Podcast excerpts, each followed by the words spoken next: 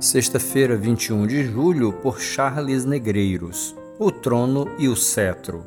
O teu trono, ó Deus, subsiste para todo sempre. Cetro de justiça é o cetro do teu reino. Salmo 45, verso 6. As muitas circunstâncias difíceis e adversas da vida nos fazem esquecer coisas fundamentais e a capacidade de informação que temos hoje parece ampliar essa sensação de desordem, caos e insanidade. Então, provavelmente, estamos olhando para o lugar errado ou para a pessoa errada. O salmista é contundente ao trono e o cetro.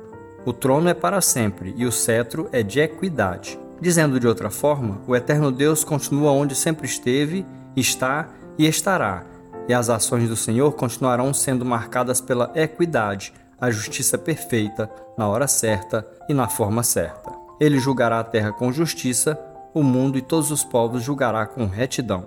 Portanto, amado, não se engane, nas nossas andanças por este pequeno mundo, nesse pequeno tempo de vida, encontraremos mais injustiça e iniquidade do que gostaríamos. Pior, às vezes seremos protagonistas das ações que tanto odiamos. Mas não perca de vista o essencial: Deus está no seu trono e sempre estará. O cetro está em suas mãos e de lá nunca sairá. Descanse na confiança de que no Senhor, a eternidade da existência e do reinado garantem a plena e perfeita justiça.